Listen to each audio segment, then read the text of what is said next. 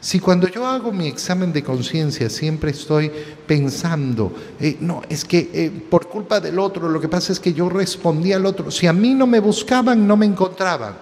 No, no. Esa mentalidad vulgar tenemos que sacárnosla de la cabeza.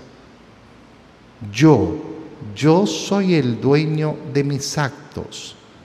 Y el Señor nos lo ha manifestado de una manera maravillosa. Si alguien te golpea la mejilla derecha, dale la izquierda. Pero no, ¿cómo yo voy a, yo, yo tengo que responder igual? Bueno, si tú quieres responder igual, entonces serás esclavo del otro. El otro mandará sobre ti, el otro gobernará sobre ti. Pero ya, eh, ya no serás entonces libre. El hombre responde, la mujer. La mujer que además tú me dice por compañía. Al final del día, ¿qué está haciendo el hombre?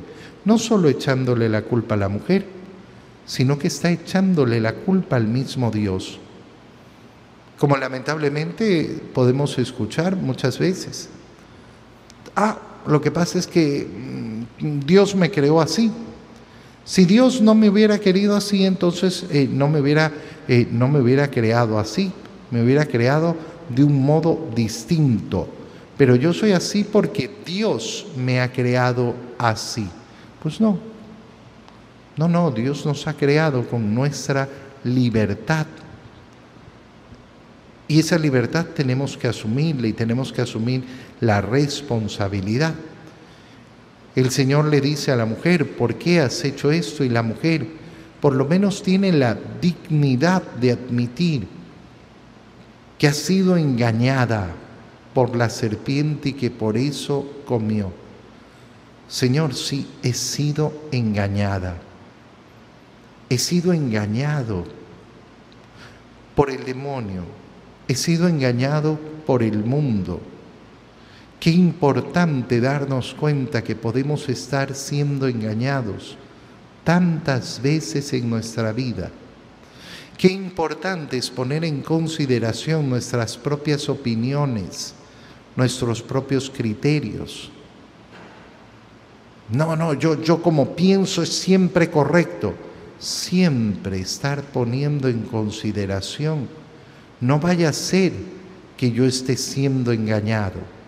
Siempre pidiéndole al Señor, además, que me ilumine. ¿Para qué? Para justamente poder discernir y discernir bien. Entonces dijo el Señor Dios a la serpiente, ¿por qué has hecho esto? Serás maldita entre todos los animales y entre todas las bestias salvajes. ¿Qué es el demonio? El demonio es un maldito.